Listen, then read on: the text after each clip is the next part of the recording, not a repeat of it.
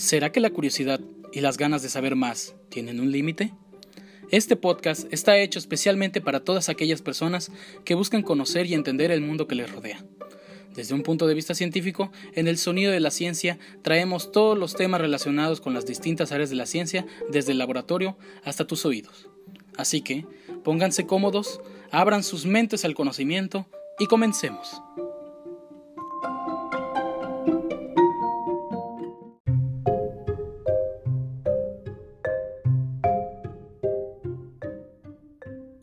Y empezamos con el episodio número 12.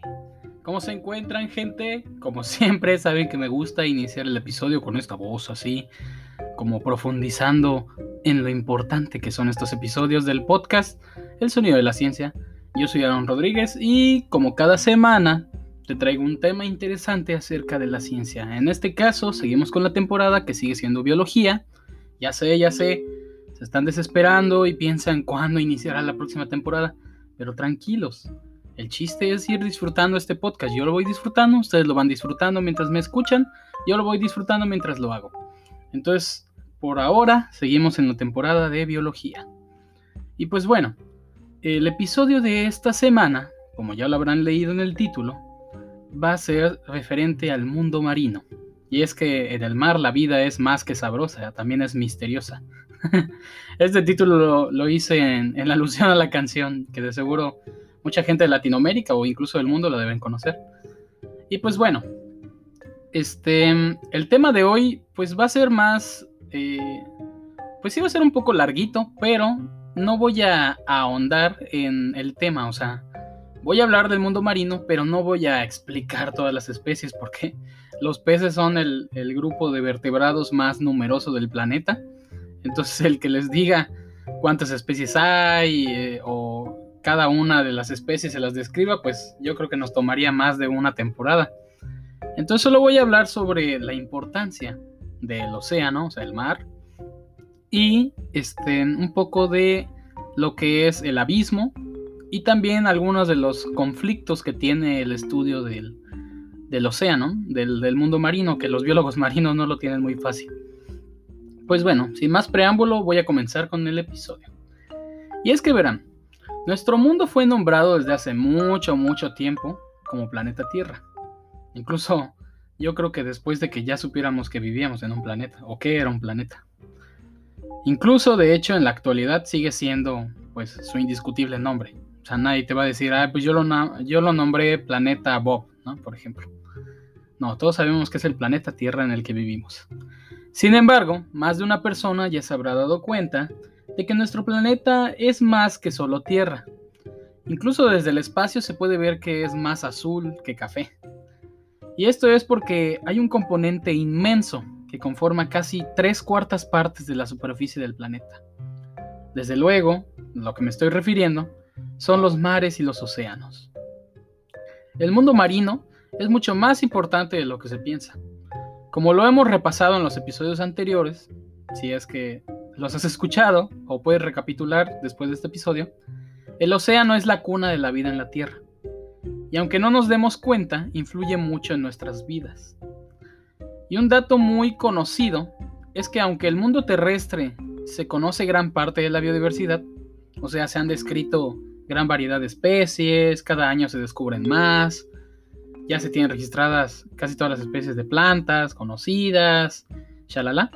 Lo cierto es que en el fondo marino sigue siendo un misterio. Las exploraciones y los trabajos de investigación marinos aún se encuentran en sus inicios, aunque parezca extraño de escuchar. Y los descubrimientos se van dando de poco a poco cada año. No es lo mismo que a lo que se descubre cada año en el mundo terrestre. En el mundo marino, a veces las investigaciones llegan a tardar años. Esto debido a que hay muchas limitaciones conforme al ambiente como yo siempre lo he externado con mis compañeros, siempre preferiría mil veces perderme en la selva que perderme en el mar, porque en el mar las, las condiciones son un poco más hostiles. Ahora sí que no estamos adaptados a, respirar abajo del agua, pues el mar que es pues un medio completamente hecho de agua. Entonces a estas limitaciones son a las que me refiero, como las grandes presiones de las profundidades o por el simple hecho de que los investigadores pues no pueden aguantar mucho tiempo abajo del agua. Entonces, otros factores que también influyen en que la investigación sea muy escasa en, los mares eh, son los costos del equipo y de las investigaciones en alta mar, ya que para poder ir hasta la mitad del océano a estudiar a ese pez que tú quieres conocer, pues tienes que pagar equipo, tienes que pagar transporte, el bote, la gasolina, un equipo de trabajo, o sea, personas que te ayuden a llegar hasta ese punto. Aparte, si está en las profundidades más recónditas del, mar, pues tendrías que utilizar ahora sí que robots para poder bajar y, y no tener que someter tu cuerpo a esas presiones. Entonces, el tener todos estos beneficios para poder estudiar e investigar en el mar, pues sí, sí tienen un cierto costo que, que no es muy redituable y pues como que no muchas personas quieren invertir, ¿no? O sea, como que sí tienes que convencer muy bien a, a ese empresario para que te pague tu equipo, ¿no? Entonces, todo esto para las investigaciones marinas, pues, además, el presupuesto que se tiene de muchas instituciones, casi todo va al mundo terrestre. O sea, empresas, instituciones o centros científicos, pues como que muchas veces prefieren invertir en cosas que están como al alcance, ¿no? Que es lo terrestre. O sea, es más fácil que te puedas ir a la selva a que te puedas ir al mar. Entonces, por eso mucho del presupuesto se va a las investigaciones terrestres y no tanto a las marinas. Entonces, este es otro factor por el cual no hay muchas investigaciones. Por lo que en resumidas cuentas, para no hacerte el cuento largo ahora sí, las investigaciones del mundo marino se enfrentan a tres limitaciones principales. El medio marino en general, o sea, el tener que sumergirse, tener que respirar bajo el agua, tener que usar tanques de oxígeno, tener que usar robots, tener que usar maquinaria que pueda sumergirse, pues esa es la principal limitante, ¿no? Otra es la escasez de interés, ya que pues muchas personas como que no les importa mucho el océano, como que no le ven el caso ir a investigar ahí, entonces como que no hay presupuesto. Y la falta de equipo adecuado, ya que no cualquiera te va a prestar un submarino súper costoso para que puedas sumergirte. Entonces estas son como que las limitaciones que han hecho que las investigaciones en el mundo marino pues sean un poco más escasas. Esto lo digo no para que tú que estás pensando ser biólogo marino o ir a investigar el mar te desilusiones, sino al contrario, esto es para que las personas que me están escuchando, pues se interesen más en esto que es el mundo marino y que el día de mañana pues puedan haber más investigadores y pues que la gente empiece a voltear al mar y no solo para ir a la playa y disfrutar, sino para empezar a conocer más acerca de ese mundo acuático que nos rodea. Porque a fin de cuentas, eh, el mundo marino es la mayor parte del planeta, o sea, ya ni lo terrestre. Entonces yo creo que sí debería valer la pena el invertir en, el mundo marino. Y pues bueno, sin embargo, pese a todo esto, pese a todos los percances anteriormente mencionados, sí que se han tenido grandes hallazgos acerca de lo que se encuentra más allá de nuestras costas. Y es que no hace mucho, las décadas pasadas, el mundo marino se mantenía casi completamente ignorado por la humanidad. No porque a la gente no le interesara, sino por la falta de conocimiento acerca de este, y en base a las limitaciones anteriormente mencionadas. Igual siempre ha existido como ese, ese miedo hacia lo desconocido por parte de los humanos. Y el que se encontrara un mundo ajeno al terrestre, lleno de criaturas diferentes, produjo un sinfín de historias fantásticas y leyendas acerca de los seres vivos del océano.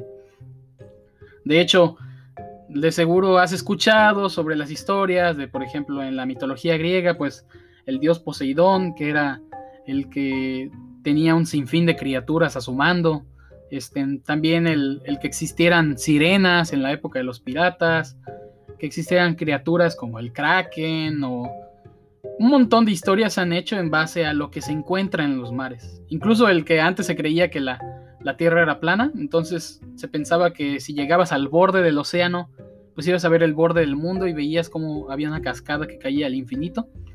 Pues entonces como el mundo marino es tan desconocido, por eso se han creado esas historias, esas leyendas míticas de lo que se encuentra más allá. Y es por eso que es importante pues conocerlo, ¿no? Para que no se siga fomentando esto de las fantásticas historias y las leyendas.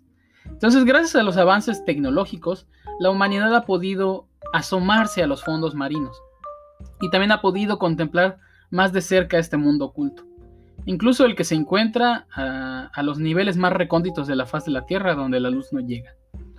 Por lo que ahora se conocen muchas más cosas de lo que se pensaba hace siglos, como por ejemplo el hecho de que los ecosistemas marinos y los terrestres no están tan separados como se llega a pensar.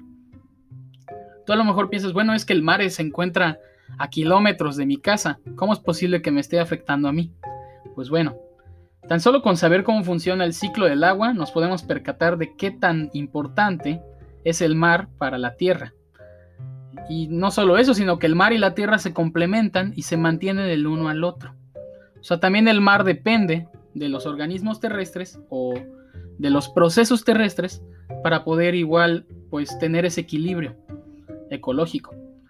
Entonces, si les viene a la memoria el ciclo del agua o no te lo conoces, pues ya ves que el mar, por medio del sol, evapora lo que es pues la humedad del agua. Este llena las nubes que se cargan con agua. Luego las nubes llueven, lo que hace que pues se dé esa precipitación de agua, lo que ayuda a que las plantas que nosotros consumimos, que los animales consumen, que consumimos de los animales, pues puedan tener eh, pues cómo alimentarse, ¿no? O sea, las aguas, digo, las, las plantas obtienen el agua de las lluvias y pues así nosotros nos alimentamos. Y pues no solo eso, sino que el agua cae en las montañas, lo que fomenta el que se hagan ríos, lagos, este, de hecho, muchos de los ambientes acuáticos terrestres, como lagunas, lagos, ríos, marismas, bahías, este, en caletas, manglares, cenotes, aguadas, entre otros, existen gracias a las interacciones del ciclo del agua. Y muchos terminan desembocando en el mar. Entonces, gracias a esto, gracias al océano, al mar, tenemos también agua que podemos beber. Por lo que me atrevo a decir la siguiente afirmación, y es que si estás tomando un vaso de agua fresca por la mañana o en este momento, es más que probable que sea gracias al mar. Ahí te la dejo para que la pienses. Lo que estás bebiendo ahora es gracias al mar. Porque sí, a lo mejor hay plantas de agua, de trata de agua, pero ¿de dónde viene esa agua? No la fabrican ahí. La obtienen de algún lago, de algún río, de algún lugar de agua dulce. Pero el agua dulce también procede del mar. Entonces, por eso me atrevo a decir que el, vaso que te estás bebiendo es del agua del mar. Entonces es aquí donde te puedes ir dando cuenta de que el océano influye más en nuestras vidas de lo que pensamos. Y eso solo es el comienzo.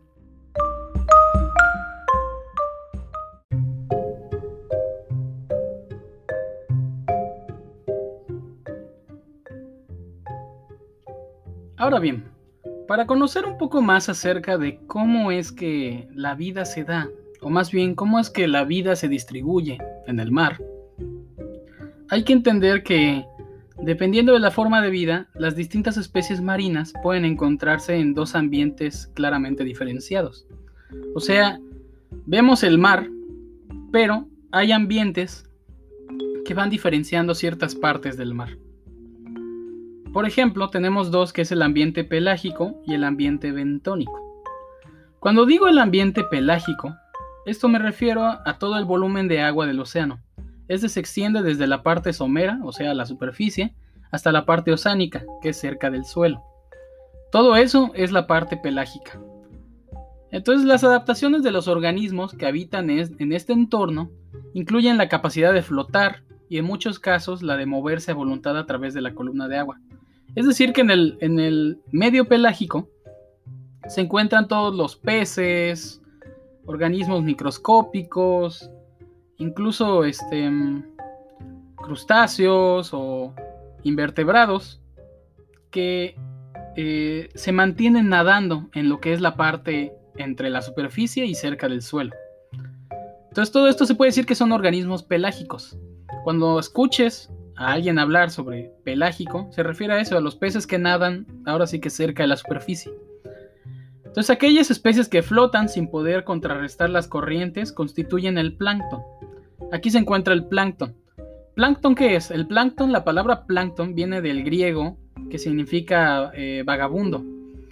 ¿Por qué? Porque el plancton son esos microorganismos que están en la parte pelágica y que no es que no puedan nadar, ¿no? Porque sí tienen eh, pues como que unos bracitos o aletitas que les permiten nadar, pero son tan diminutos que su movimiento es tan pequeño que, por ejemplo, para recorrer, para recorrer unos metros de, de, mar, pues les tomaría bastantes semanas. Entonces, por eso se dice que son este, planctónicos, porque se dejan llevar por las corrientes oceánicas. Entonces, en vez de que estén nadando como un pez normal, pues el plancton simplemente se mantiene ahí, flotando, ahora sí que vagabundeando, como lo dice su nombre en griego, y pues se dejan llevar por las corrientes oceánicas. Y no solo eso, sino que el plancton también se divide en dos, que es el fitoplancton y el zooplancton.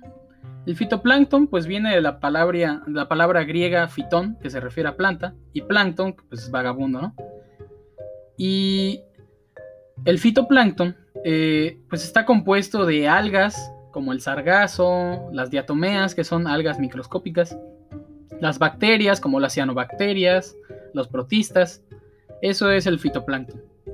Y como te harás yendo la idea, el fitoplancton, o más bien el plancton en general, lo usan bastantes, eh, pues ahora sí que organismos marinos para comida.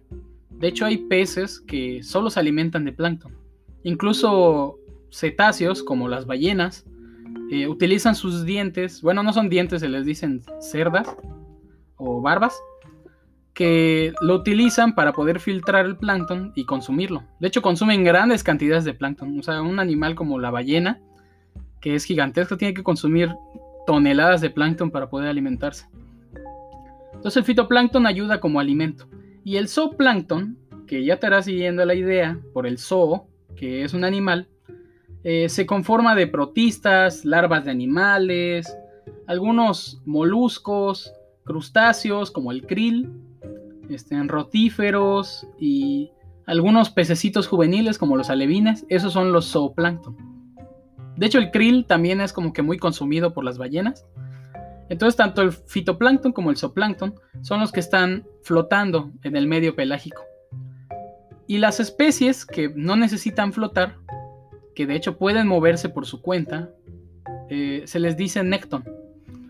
Entonces, algunos ejemplos de necton son, por ejemplo, las medusas, algunos corales, los crustáceos, los moluscos, muchas especies de peces, mamíferos marinos, todos ellos conforman al nécton, que se encuentra en el medio pelágico. Estos son animales que se mueven, que se mueven y que pueden nadar en la superficie del agua.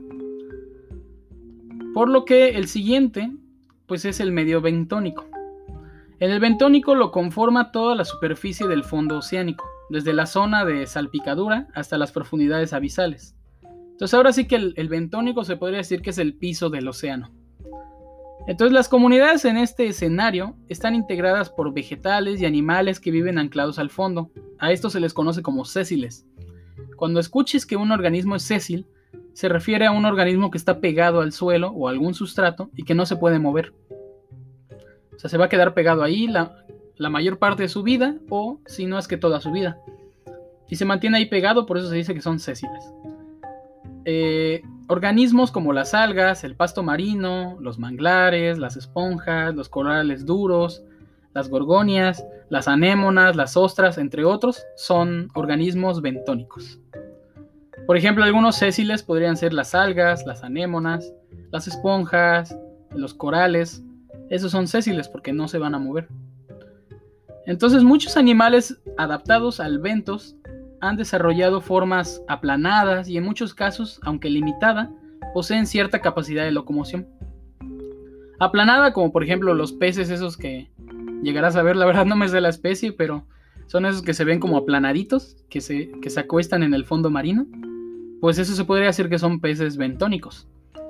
De hecho, hasta ciertas rayas se podrían considerar animales bentónicos, ya que no pueden nadar muy alto en el agua, entonces casi siempre se encuentran en el fondo y por eso se podría decir que son bentónicos. Animales que tienen locomoción también son los erizos, las estrellas de mar, los pepinos de mar, son algunos de los ejemplos. También encontramos caracoles, pulpos, cangrejos, camarones, langostas, peces, también este, eh, como la cacerolita de mar, que también se encuentra en la parte bentónica. Entonces todos estos eh, pueden ser tanto sésiles como móviles, ya, ya lo vieron, ¿no? Entonces esto es importante conocerlo porque dependiendo del tipo de vida es también su importancia ecológica. Y una de las principales funciones es el hecho de que tanto el ambiente pelágico como el bentónico constituyen las bases de la cadena alimenticia. Me van a decir, Aaron, otra vez tú con la cadena alimenticia. Pues es que es básica, lo siento, en la naturaleza es lo más importante, la alimentación.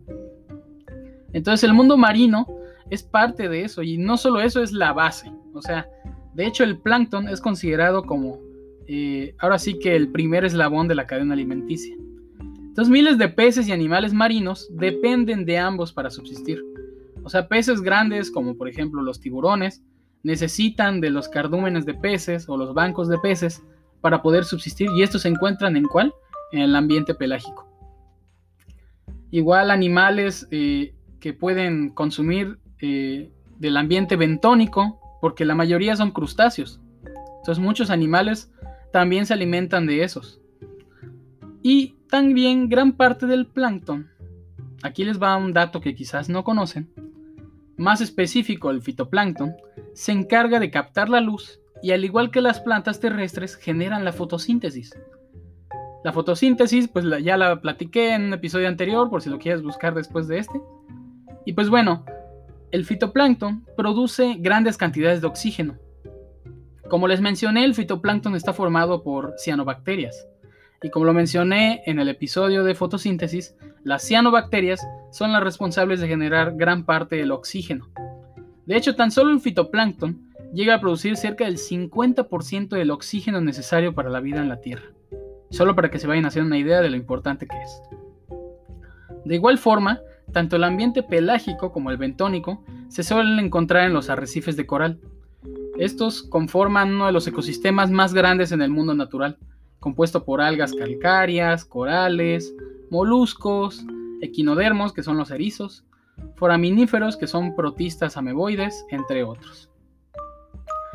De hecho, todos estos eh, grupos o, que generan unos restos calcáreos forman parte del material depositado en los arrecifes. O sea, gran parte de los restos calcáreos de todos estos organismos que acabo de mencionar se juntan y forman los arrecifes de coral. Entonces el ambiente pelágico y el bentónico este, conforman esto que ahora sí que se podría decir que el arrecife de coral es como la combinación de estos dos.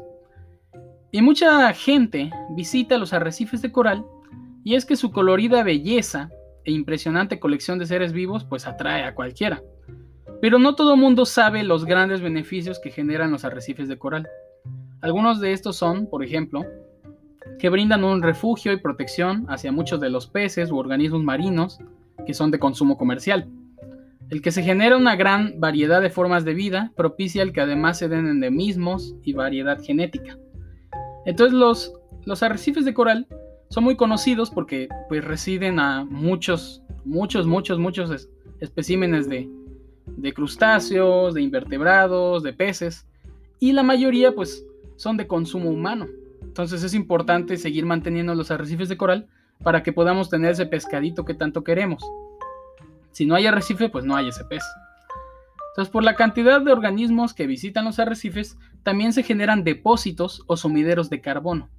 Este es otro beneficio de los arrecifes de coral, ya que esto ayuda a regular la concentración de CO2 en la atmósfera, contribuyendo en gran parte en la, en la contención del cambio climático. Entonces, no solo los arrecifes están ayudando a los peces y a los organismos marinos, sino que también nos están ayudando a nosotros con la contaminación. Están ayudando al cambio climático. También otro beneficio es que los arrecifes de coral purifican el agua. Gracias a los organismos filtradores como las esponjas y los moluscos, eh, que son muy abundantes en los arrecifes, pues estos purifican el agua, incluso la materia orgánica y los nutrientes vertidos por las actividades humanas.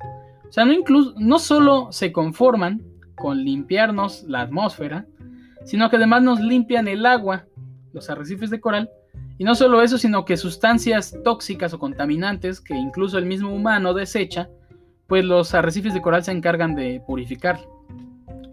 Otro beneficio que tienen los arrecifes de coral es la protección de las zonas costeras, por ejemplo contra la erosión y contra el embate de las tormentas además de que contribuyen con un ambiente con un alto valor paisajístico, que atrae pues inversionistas económicos y promueven la generación de empleos. No solo hay un beneficio ecológico, sino que también hay un beneficio económico de la protección de los arrecifes de coral. Y no solo eso, los arrecifes de coral también sirven como una barrera contra huracanes. Entonces no solo los manglares, porque por ejemplo también los manglares sirven como barrera, sino que los arrecifes y los manglares conforman como esa protección extra para las zonas costeras. Entonces, si se empiezan a acabar los arrecifes de coral, cada vez los huracanes van a llegar con mayor intensidad. Por último, pero no menos importante, eh, también tienen un beneficio los arrecifes de coral en proveer grandes cantidades de proteína animal de un alto valor nutricional para los humanos.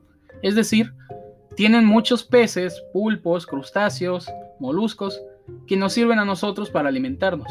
Y no solo eso, sino que también son una, fuente altamente potencial de compuesto farmacológico. Esto pues usado en la medicina. Entonces muchos de los organismos que se encuentran en los arrecifes también pueden servir para el desarrollo de medicinas, de tratamientos médicos. Entonces, sin duda, sin duda alguna, está más que clara la importancia de estos ecosistemas marinos. Imagino que cada vez es más claro el que sí que nos afecta lo que pasa en nuestros océanos. Lamentablemente, los arrecifes son un conjunto que conforma prácticamente a un organismo viviente y este, pues, es muy frágil. En los últimos años, con las irresponsables actividades humanas, así como de las altas temperaturas que han comenzado a calentar los océanos, pues ha ocasionado el que se estén dando muertes masivas de arrecifes por todo el mundo. Si las cosas siguen igual, quizás en un futuro ya no se lleguen a ver arrecifes de coral tan grandes, coloridos y llenos de vida, o incluso ya no se vuelva a ver ni un solo arrecife. Y ahí sí que vamos a estar en serios problemas. Otro gravísimo problema al que se están enfrentando los arrecifes y el mundo marino en general es las cantidades exorbitantes de plástico que ahora flotan en el océano. Y digo ahora porque me imagino que ahorita mismo están cientos de toneladas de plástico en el océano. Actualmente se ha encontrado más plástico en el interior de los peces y las aves marinas de lo que contiene una botella de refresco. Y es que es un problema que quizás ahora no mucha gente lo vea como una prioridad, pero que a la larga irá afectándonos más y más, ya que a fin de cuentas la vida surge del mar, y si ésta se llena de plástico, pues no falta mucho para que todo lo que emana del océano se convierta en plástico también. Es como una imagen que vi en internet que decía, si fuera solo una botella de plástico no habría mucho problema. Pero el que 8 millones de personas consuman una y digan que es solo una botella, ahí sí que hay un problema. Y es que es eso, las grandes cantidades es lo que está afectando. Ahora bien, continuando con el tema del mundo marino, antes de este breve paréntesis acerca de, la protección y la conservación de los, de los arrecifes de coral, desde un inicio mencioné que igual es un mundo lleno de misticismo y de lugares desconocidos. Uno de estos lugares es el mundo del abismo, o de los abismos. Tan solo en el siglo pasado, casi nadie se imaginaba que las grandes profundidades oceánicas albergaran algún tipo de vida. De hecho, los investigadores y los biólogos marinos pensaban que una región tan fría y tan oscura pues debía estar privada de vida. Poco a poco con los años y los avances en investigaciones marinas, se, fue refutando la idea anterior y se fueron observando y describiendo cada vez más especies que viven a mayor profundidad. Ahora se sabe que si bien es muy escasa la vida en los abismos, las criaturas que los habitan han desarrollado adaptaciones extraordinarias. De hecho, la luz penetra en, el agua marina sin ninguna dificultad. Es por eso que no simboliza ninguna limitación para las captaciones de energía solar en los organismos marinos que habitan en las capas oceánicas superiores, como las algas, ciertos peces, eh, los arrecifes de coral, pues no tienen problemas con captar la luz solar. Sin embargo, por debajo de los 500 metros de profundidad, la captación de luz deja de ser posible. En esa ausencia de radiación luminosa, no existen plantas o seres vegetales que puedan generar o servir como alimento para los organismos abisales. Esto porque pues como lo mencioné antes y como lo mencioné en episodios anteriores, para poder realizar la fotosíntesis necesitan luz. Entonces por eso se podría decir que no hay fitoplancton en, el fondo abisal y que no hay algas ni hay plantas en, en el fondo del abismo. Por lo mismo no podrían generar su propia energía porque no hay luz que captar. Por ese motivo, la mayoría de los animales que habitan en los fondos oceánicos no tienen otra pues, posibilidad más que depredarse unos a otros, o esperar a que caigan de la superficie restos de los animales y plantas de las capas superiores. Hoy en día son más que reconocidas las criaturas del abismo previamente descritas. Muchos de los organismos, principalmente los peces, se han adaptado a la falta de luz y de alimento que hay en los abismos, por lo que presentan caracteres morfológicos muy parecidos. Muchos de los peces abisales han desarrollado, por ejemplo, enormes bocas y estómagos extremadamente dilatables, a fin de ingerir presas muy grandes, incluso mayores que ellos mismos. ¿Esto por qué? Porque pues como hay escasez de alimento, pues tienen que captar cualquier pececillo que se vaya al fondo, cualquier cadáver que se vaya al fondo o cualquier pez o presa que se encuentre en, en la oscuridad. Y por eso su, estómago es dilatable porque pues no puede mantener el mismo tamaño si consume poco. Otra de las características que presentan los organismos abisales, en, en, general los peces, son que suelen carecer de una coloración viva y brillante, como por ejemplo los peces de los arrecifes.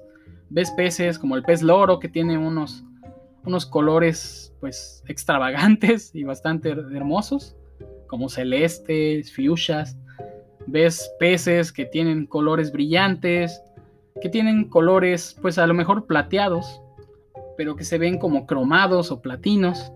Pues bueno, los peces del abismo llegan a ser incluso albinos, y la presencia de órganos luminosos o fotóforos en diferentes partes de su cuerpo, pues es como que lo más colorido que vas a ver.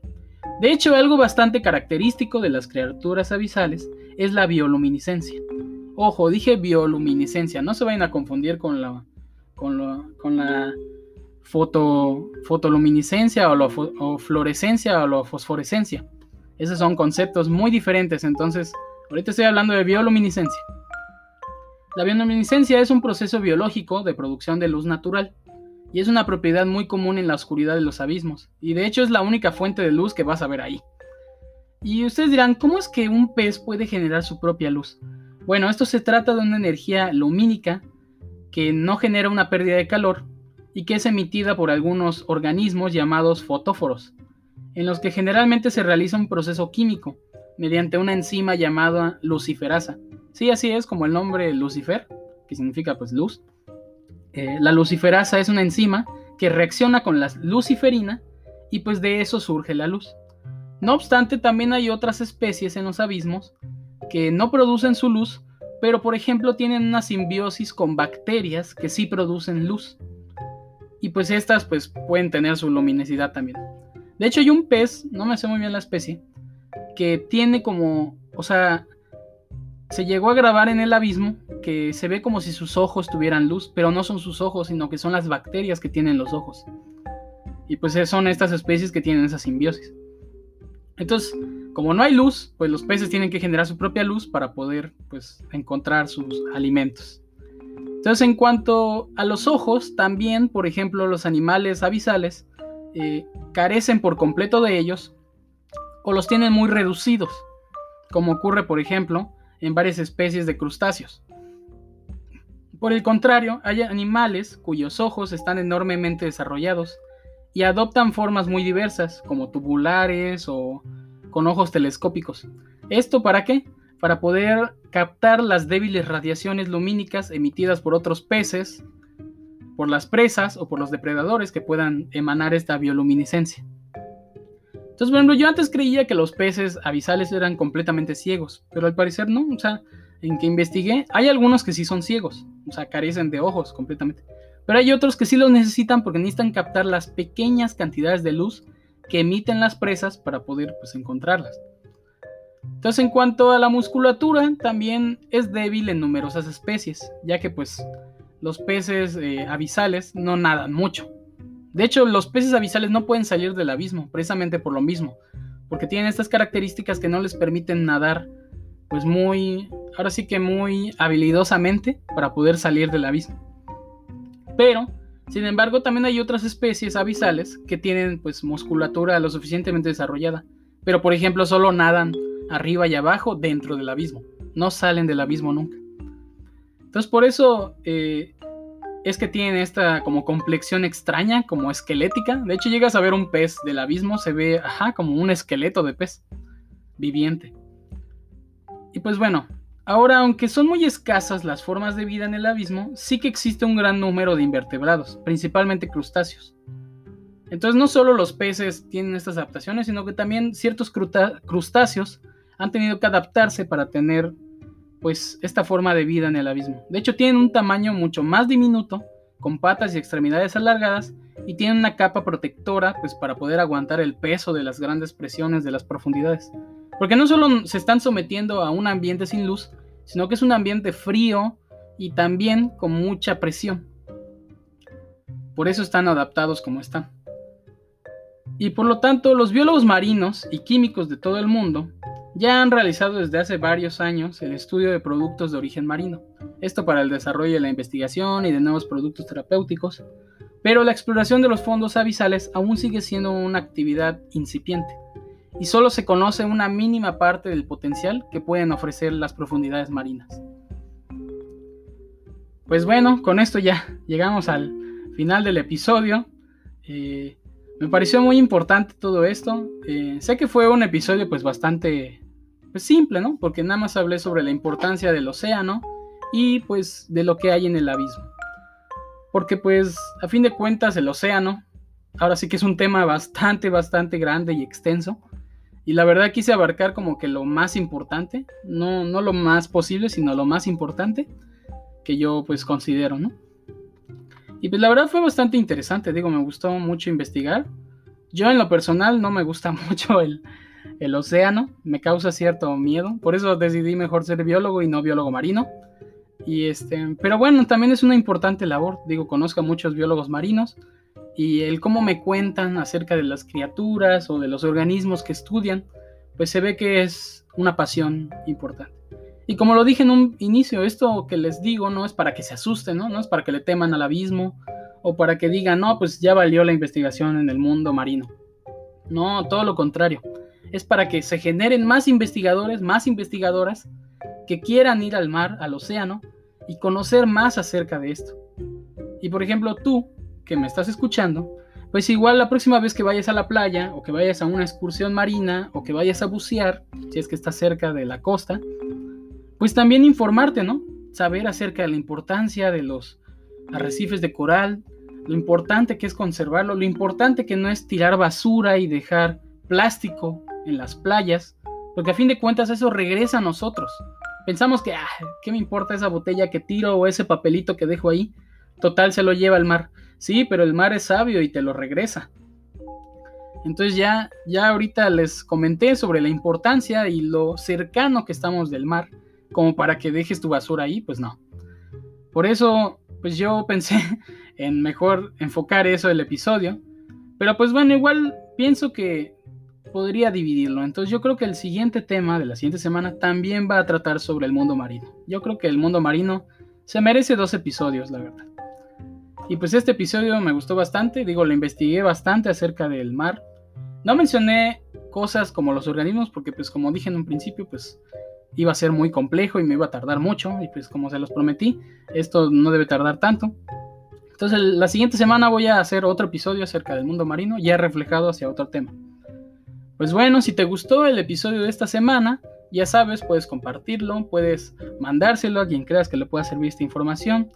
Si tú quieres ser biólogo o bióloga marino, pues te recomiendo que lo hagas, que te atrevas, porque el mundo marino necesita mucha investigación, como ya lo dije, y pues qué más que tú seas el primero en encontrar una especie nueva en el abismo.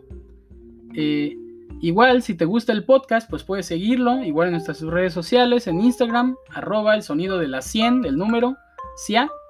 Como siempre, cada miércoles un nuevo episodio.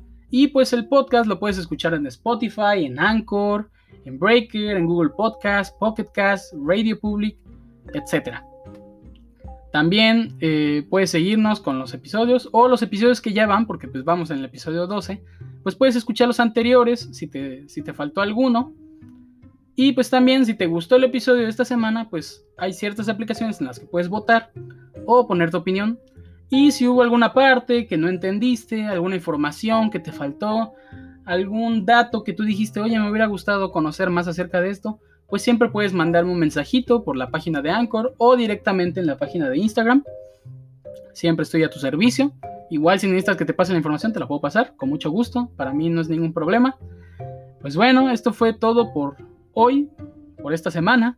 Nos vemos en la siguiente. Espero que se encuentren bien.